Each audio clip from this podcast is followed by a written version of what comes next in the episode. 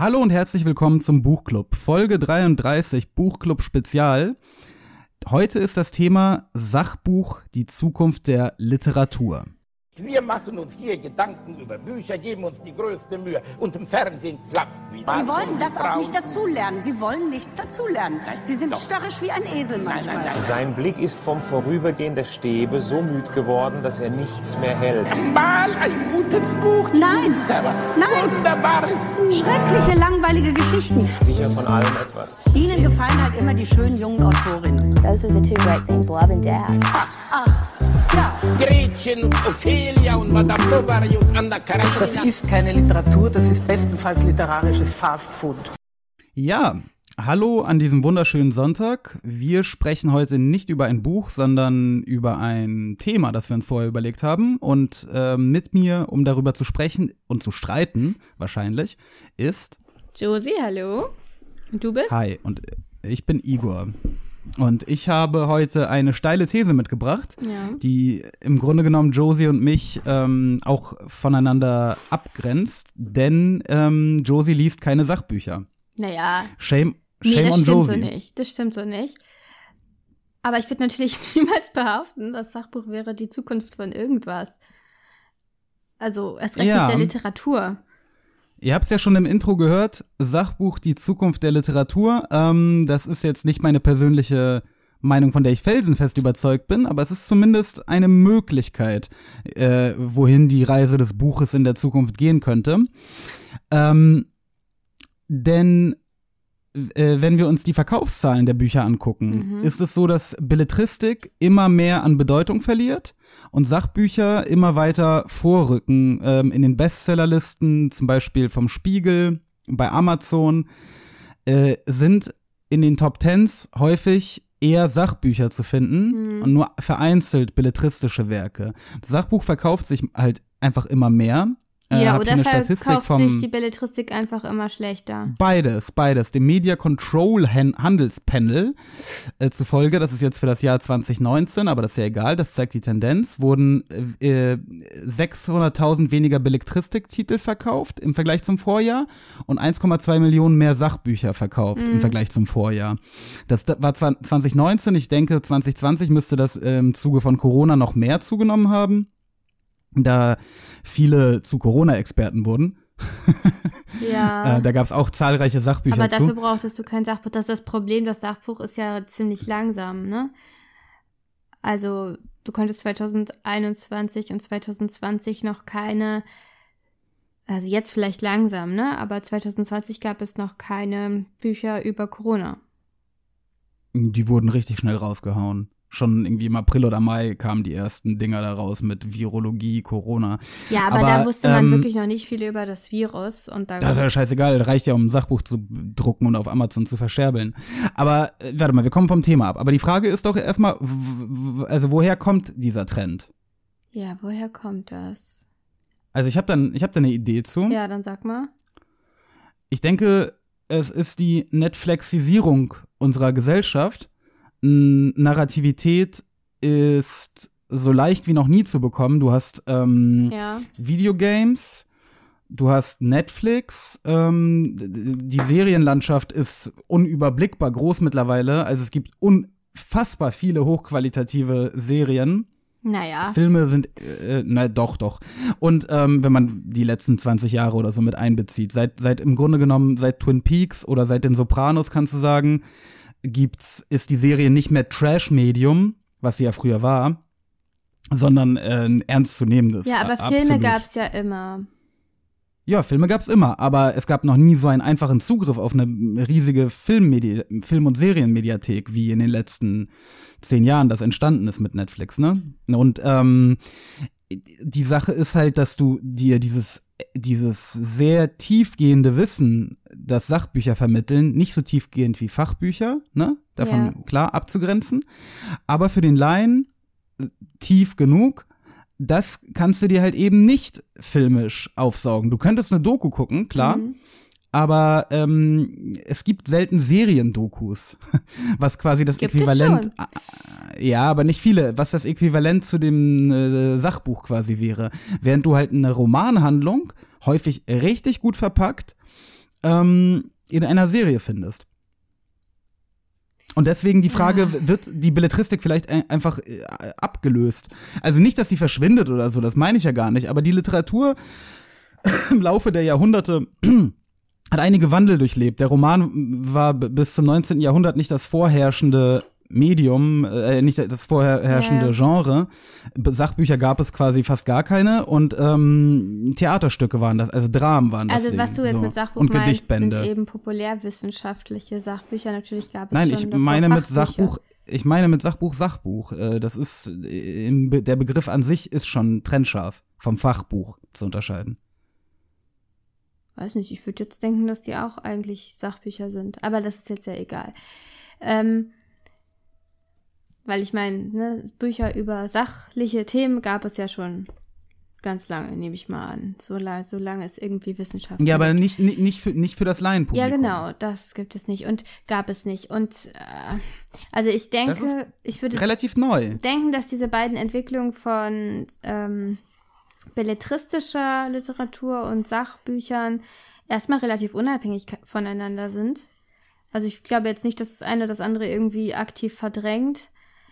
Naja, Moment, du kannst ja, also du hast eine gewisse Lesezeit. Für die meisten äh, ähm, Aber es sind Durchschnittsbürger ist ganz das meist. unterschiedliche Bedürfnisse. Nein, du hast eben keine fixe Lesezeit. Du kannst Netflix cutten.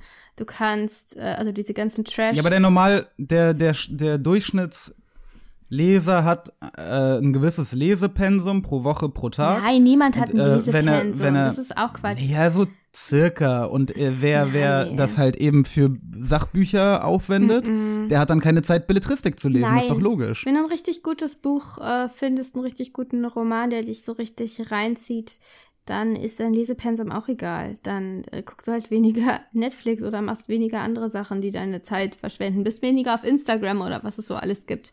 Also das ist so nicht. Niemand hat wirklich ein festes Pensum. Sowas existiert ja nicht. Sondern wir lesen, weil wir Lust drauf haben und die Bedürfnisse, Die die, dahinter stehen, hinter belletristischen Texten oder hinter Sachbüchern sind halt ganz unterschiedliche und ich denke, das Bedürfnis nach Geschichten hat sich nicht groß verändert, wird sich nie groß verändern. Menschen haben Bedürfnisse nach Geschichten, aber wie du natürlich sagst, die sind leichter zu befriedigen über Netflix, wobei ich glaube, wir merken auch langsam, also viele Leute sind damit unzufrieden. Mit dieser Netflix, ähm, mit diesem Netflix-Geplänkel, was irgendwie, wo du nicht viel Aufmerksamkeit dem Ganzen schenken musst, nicht viel investieren musst, kognitiv und du musst eigentlich noch nicht mehr wirklich hinsehen. Na, Moment, das, das, das hängt von der Serie ab.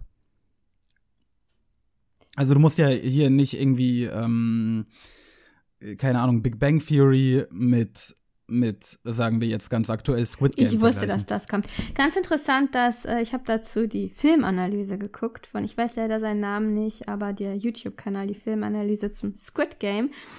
Und Hm. da hat er gesagt, er hat sich darüber gewundert, dass, obwohl es da irgendwie ständig um Leben und Tod geht und um Kapitalismus und Menschen, ähm, ja, die Menschenverachtung dieses Systems und so weiter und verschiedene Formen von Gewalt, eigentlich das ganze, die ganze Handlung auf Dialog basiert. Und er hat gesagt, seine Theorie ist ja, dass Netflix überhaupt nicht mehr geguckt wird, sondern man sitzt da, hört es und macht nebenbei was anderes. Und ich glaube, er hat recht. Das stimmt. Also da, du meinst, dass Netflix heutzutage mehr als Hörbuch äh, ja, genossen wird? Und das ist wirklich. Nein, Doch, das doch. hat er falsch verstanden. Das hat, Äh, er hat das, glaube ich, Äh, nicht falsch Das verstanden. hat er, hat er missverstanden.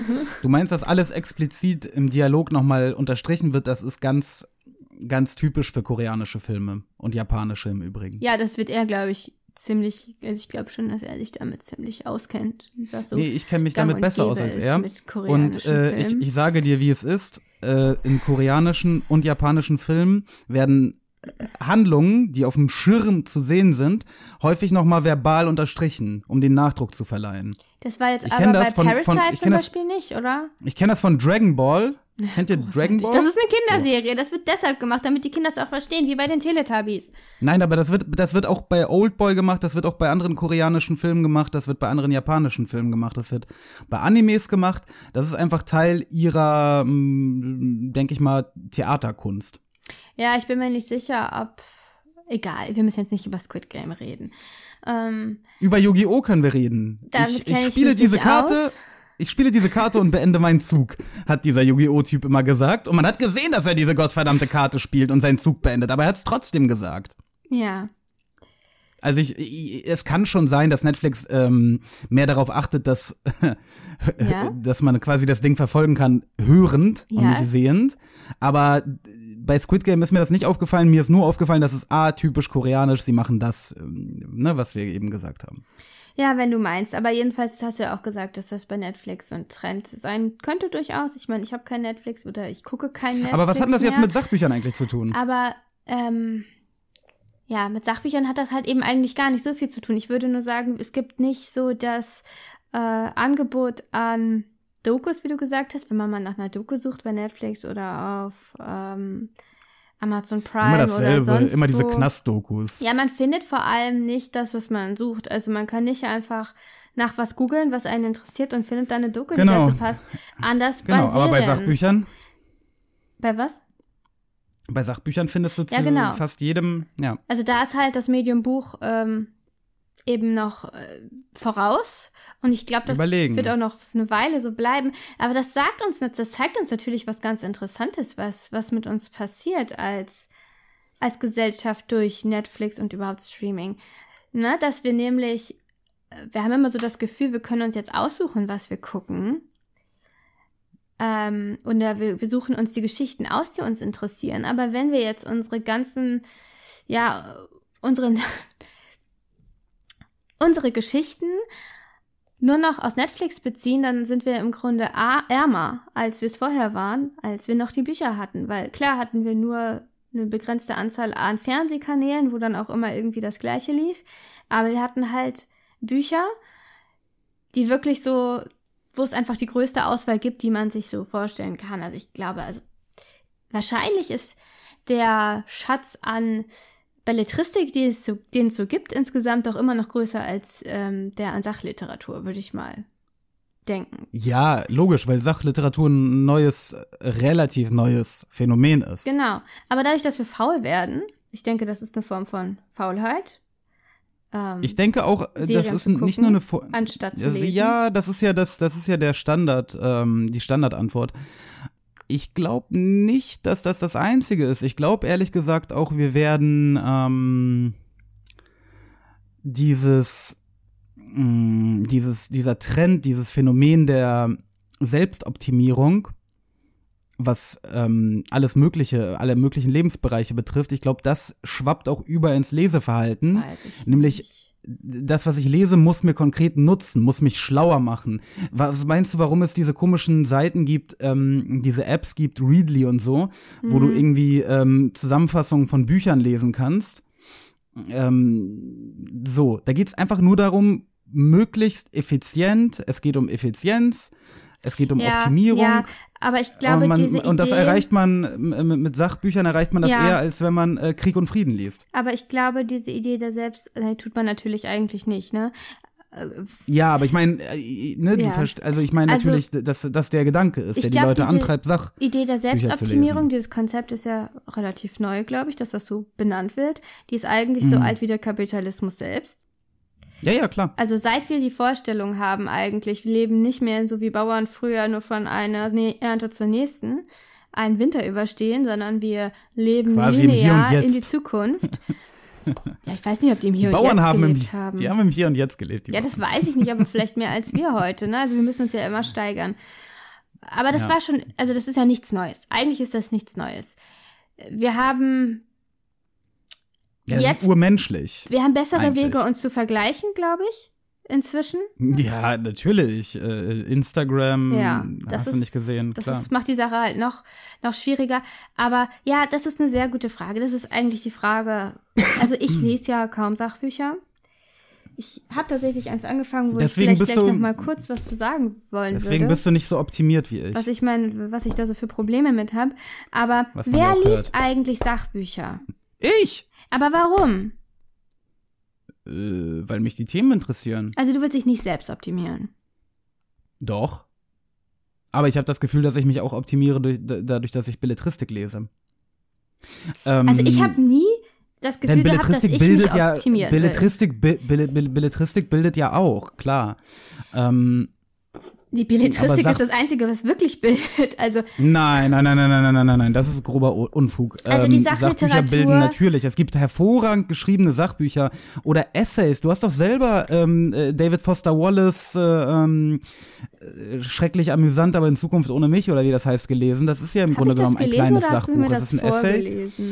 Ähm, Im Namen des Hummers oder Consider the Lobster. Ja, aber das ist ja das auch. Sind, ja, ja, Wenn so, wir jetzt über Essays das, der, nein, stopp, ich muss jetzt mal eine Tirade halten. Hm. Der Fehler, den du machst bei Sachbüchern ist, du scherst die über einen Kamm, dir ist der Autor scheißegal, du bist der Meinung, Sachbücher seien keine Literatur, das sage ich nicht. sondern äh, Wikipedia-Artikel in groß. Aber das sind sie nicht. Es gibt hervorragende Sachbuchautoren, äh, zum Beispiel Christopher Clark, wenn es um historische Themen rund um den Ersten Weltkrieg geht und Preußen. ja, Der schreibt fabelhaft. wieder meine und, Frage. Äh, Wer liest das was? eigentlich? ich Ja, aber warum? und alte Opas. Ja, die vom Krieg träumen. genau. Also man braucht ja eine Motivation, um einen, einen Text zu lesen. Und bei Geschichten ist es relativ, also leicht ist es natürlich nicht, eine Geschichte zu schreiben, die den Leser äh, aber äh, der Mensch ist doch wissens, der Mensch ist doch wissbegierig. Wenn er sich für ein Thema angefangen hat zu interessieren, dann möchte er darüber was erfahren. Dann ist das die Motivation. Ist doch einfach. Na, eigentlich geht's ja gerade so eben nicht. Das ist ja das Problem mit so vielen Büchern, dass sie halt ein schönes Setting haben, aber keine gute Geschichte, keinen keinen Protagonisten, mit dem man sich irgendwie identifizieren kann oder an dem einem irgendwas liegt und deshalb interessiert einen das Buch nicht. Also ist die Frage, warum sollte man sich für ein Sachbuch interessieren? Hab Eine Möglichkeit erklärt. ist, ja, und das ist auch die, die dich die letzten Monate lang äh, so motiviert hat. Man möchte dafür, für sein Leben, möchte man daraus konkret irgendwas Das- gewinnen, was einem hilft. Das ist wirklich Nein, ganz muss- oft, ich glaube, das ist bei bestimmt ist- 60 nein. Prozent der Sachbücher die Kernmotivation. Nicht alle Sachbücher sind Selbsthilferatgeber. Selbsthilferatgeber Übrigen- sagst du immer so- Ich habe auch, ich habe auch keinen einzigen Selbsthilferatgeber gelesen. Ähm, Das ist ja gar nichts Schlechtes. Darum sich in, nein, ist es nicht. Ein aber Buch, ich möchte das hilft. abgrenzen. Ich möchte das abgrenzen von Sachbüchern, in denen es nicht konkret um dich oder dein Leben geht, sondern in denen du dich äh, über äh, allgemein oder sehr spezifisch über ein gewisses Thema informierst. Ich habe Bill Gates ähm, Klimabuch nicht gelesen, äh, weil ich Angst habe, hier überschwemmt zu werden in meinem niedersächsischen Kuhkaff, wo ich sitze, ähm, sondern weil mich global das Thema interessiert. So. Und, und die, die Bücher über den Ersten Weltkrieg lese ich auch nicht, weil irgendwie ein Ur-Uropa von mir da gekämpft hat, äh, dessen Namen ich nicht kenne, sondern weil mich das Thema interessiert und ich vielleicht beruflich damit ein bisschen zu tun haben könnte. Ja, aber das wäre vielleicht auch dann schon der Grund, wieso dich das, also du bist, na, was historische Themen angeht, bist du vorgebildet und Interesse schafft dann auch weiteres Interesse, beziehungsweise einfach Wissenschaft Interesse. Und ähm, ich kenne halt wirklich wenig Leute, also ich kenne Frauen in meinem Alter, die so ein bisschen in Richtung feministische, äh, also feministische Sachliteratur hört sich auch bescheuert an, aber so, Was ist denn das? ja, also ich denke jetzt so in Richtung, ähm, Gespräche mit alten weißen Männern von Passmann oder was? da kenne ich jetzt niemanden, der das gelesen hat. Ich weiß jetzt auch Weil nicht, das was auch die kein Leute richtiges genau Sachbuch lesen. ist. Aber Roxanne Gate zum Beispiel, Bad Feminist, ist was, was ich tatsächlich gerne lesen würde, nachdem ich sie sprechen hören habe. In der Masterclass. Also sonst würde ich auch nicht, wäre ich auch nicht auf die Idee gekommen. Aber das sind alles so Sachen, die halt auch eine klare, so eine persönliche Note haben. Also ähm, das, es geht schon in Richtung Bi- Biografie, Autobiografie. Und das sind wieder Sachen, die mich grundsätzlich schon interessieren. Ähm, aber ich verstehe Hm. halt nicht. Ich, ich, ich, ähm, ich meine, es funktioniert ja offenbar. Sachliteratur verkauft sich ja. Wobei ich mir manchmal auch denke, äh, häufig gibt es ja in den, ähm, das sind ja die Bücher, die sich am meisten verkaufen, die, die keiner liest. Nämlich die, die verschenkt werden. Ja, das stimmt. Und ein Sachbuch ist leicht zu verschenken, Mhm. ähm, aber das würde nicht, nicht erklären, warum sie zunehmen. Also das ist zu einfach. Na doch, Ähm, wir haben mehr Geld. Ich sag dir noch was. Nein. ist Verschenken Unsinn. mehr? Keine Ahnung. Unsinn, Unsinn, Unsinn, Weiß ich Unsinn. nicht. Ähm, ich denke auch, man muss berücksichtigen, Sachbücher können anders gelesen werden als Belletristik. Du kannst Belletristik nicht im Inhaltsverzeichnis nach Kapitel 12, ähm, der Tod in, ach, was weiß ich, Kapitel 12, so. Du kannst nicht nach Kapitel 12 suchen und dann ähm, äh, darüber äh, swipen mal eben auf die Seite 178 und dann das Kapitel 12 dir durchlesen und sagen, aha, und das äh, äh, Buch weglegen, ja. Bei Sachbüchern geht das. Mm, Das heißt, die sind auch wieder an unsere schnelllebige Gesellschaft viel mehr, besser angepasst. Ich kann mir das zum Beispiel, ich, ich habe das Buch von, ähm, na, wie heißt er? Jordan Peterson, 12 Rules for Life, ähm, noch nicht durchgelesen, aber ich lese das kapitelweise.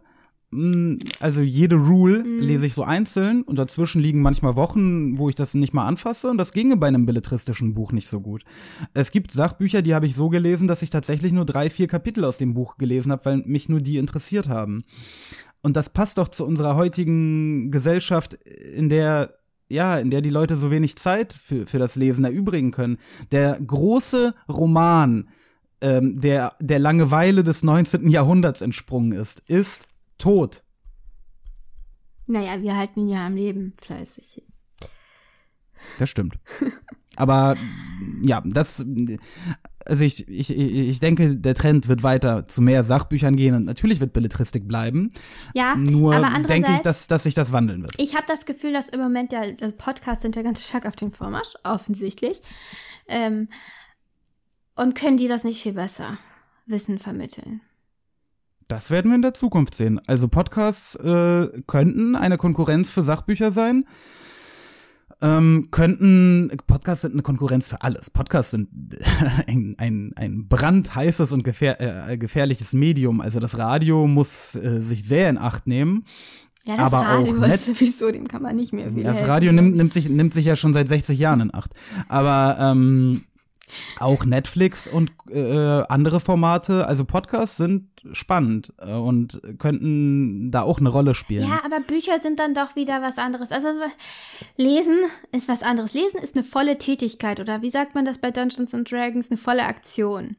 Das ist eine volle Aktion. Genau. Und kannst Podcast nicht nebenbei hören äh, nicht. Candy Crush Saga spielen. Genau, Podcast hören nicht. Netflix gucken Ja, auch das ist ja das nicht. Geile an Podcasts. Du kannst einen Podcast hören und dabei, wie ihr gerade übrigens, liebe Zuhörerinnen und Zuhörer, den Geschirrspüler ausräumen. Ja, aber irgendwann, bist du halt wir im Kopf, wenn du immer zwei oder noch mehr Sachen gleichzeitig machst. Irgendwann, Oder staubsaugt ihr etwa gerade. Irgendwann hast du das Gefühl, alles in deinem Kopf dreht sich und du kannst keinen klaren Gedanken mehr fassen. Jedenfalls geht's mir so. Und deshalb glaube Ja, ich, ähm, ja, weiß ich auch nicht, was ich da jetzt. Äh, Es kommt einfach darauf an, warum, warum, ja.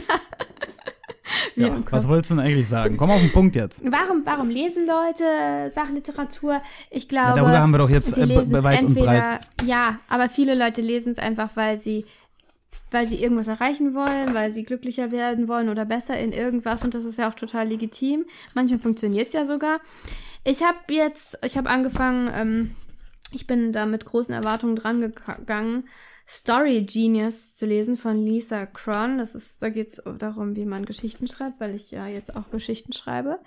Ähm, seit einiger Zeit selber. Und das Problem bei diesem Buch war für mich, dass es zu narrativ war, dass der immer war, stell dir vor, du machst das und das und dann merkst du, ach scheiße, und es war auch immer ganz lustig geschrieben und so. Und ich wollte eigentlich nur an die Information. Am liebsten hätte ich einfach einen Plan gehabt. Es hätten noch nicht mal ausformulierte Sätze sein müssen. Einfach Spiegelstriche. Und ähm, Ja, ich, da- ich- das ist ja das, was ich vorhin auch gesagt habe. Du gehst einfach an Sachbücher ran. Du erwartest von einem Sachbuch, dass es ein Wikipedia-Artikel ist. Und wenn ein Autor in seinem Text durchscheint, dann ist das für dich abstoßend. Nee, es geht nicht darum, dass der Autor nicht durchscheinen soll. Aber die soll meine Zeit nicht verschwenden. Ja, aber Belletristik verschwendet Nee. fortlaufend deine Zeit. Nee, nee, wieso? Nein. Bei Belletristik ist das ja der Sinn der Sache. Das ist ja Zeitvertreib. Das Ja. ist ja, das machst du ja genau dafür. Das ist ja die, das ist ja Kunst. Also, Sachbücher sind auch eine Kunst. ja, das würde ich jetzt nun wirklich nicht sagen. Was ist Was? denn da die Kunst?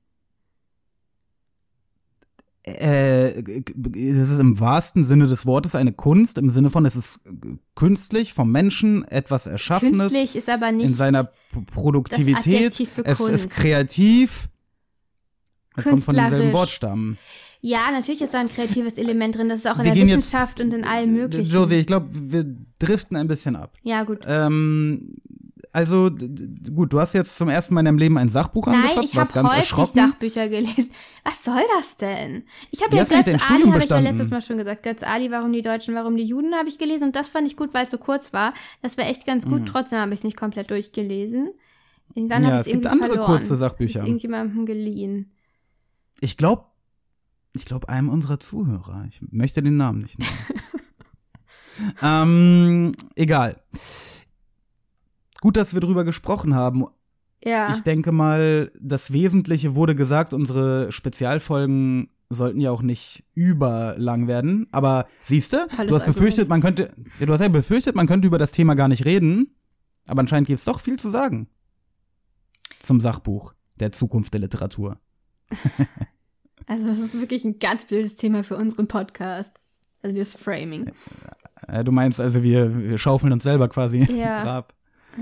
Ja, ich, ich, wie gesagt, ich bin ja nicht hundertprozentig davon überzeugt, aber ich denke. Igor spielt gerne mal mit Meinungen. Er wirft sie so hin und her und guckt, Ja, was die. Reaktionen sind. Genau. Manche Und- sind da ein bisschen und auch schockiert. Ich, ich sch- schieb sie auch so ein bisschen vor mir her und zur Seite und drehe sie um und dann überlege ich, ob, ob sie mir gefällt und ich sie nehme in mein Meinungskorbchen. Ja, Körbchen. ja. Ähm, bei dem, bei dieser Meinung hier, die ich gerade genannt habe, bin ich mir noch nicht so ganz sicher. Josie ist sich sicher. Kein, kein, keine Zukunft für Sachbücher. Naja, nee, das sage ich ja nicht. Aber es ist, die dürfen auch gerne eine Zukunft haben von mir aus. Aber dass sie jetzt den Roman oder überhaupt die Erzählung verdrängen werden, das sehe ich nicht. Und das möchte ich auch Hm. nicht. Okay. Gut. Ähm, dann war mir eine Ehre, mit dir sprechen zu dürfen, Josie. Ja, mir auch. Und nächste Woche sprechen wir über Spuk in Hill House, mhm. passend zu Halloween. Ähm, und freuen uns, auch wenn ihr wieder am Start seid, eure Wäsche sortiert und unseren manchmal weisen, manchmal dummen Worten lauscht. Bis nächste Woche. Tschüss.